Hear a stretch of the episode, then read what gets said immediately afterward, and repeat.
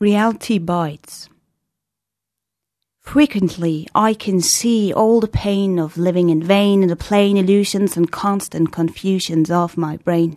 Stop it. Drop it to the floor. Give me more reality. Speak what you see and what you wanna be. In my dreams, I do live in fairy tales and my body trails around the moon. Don't try to catch me too soon because it's always too late to rate a feeling on the ceilings of faith.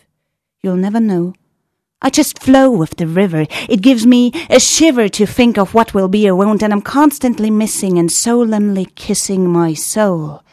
To an early death of dreams, I follow the streams of curiosity. Can't speak what I see. It's inside of me, my own fiction, a contradiction you couldn't understand without dictionary.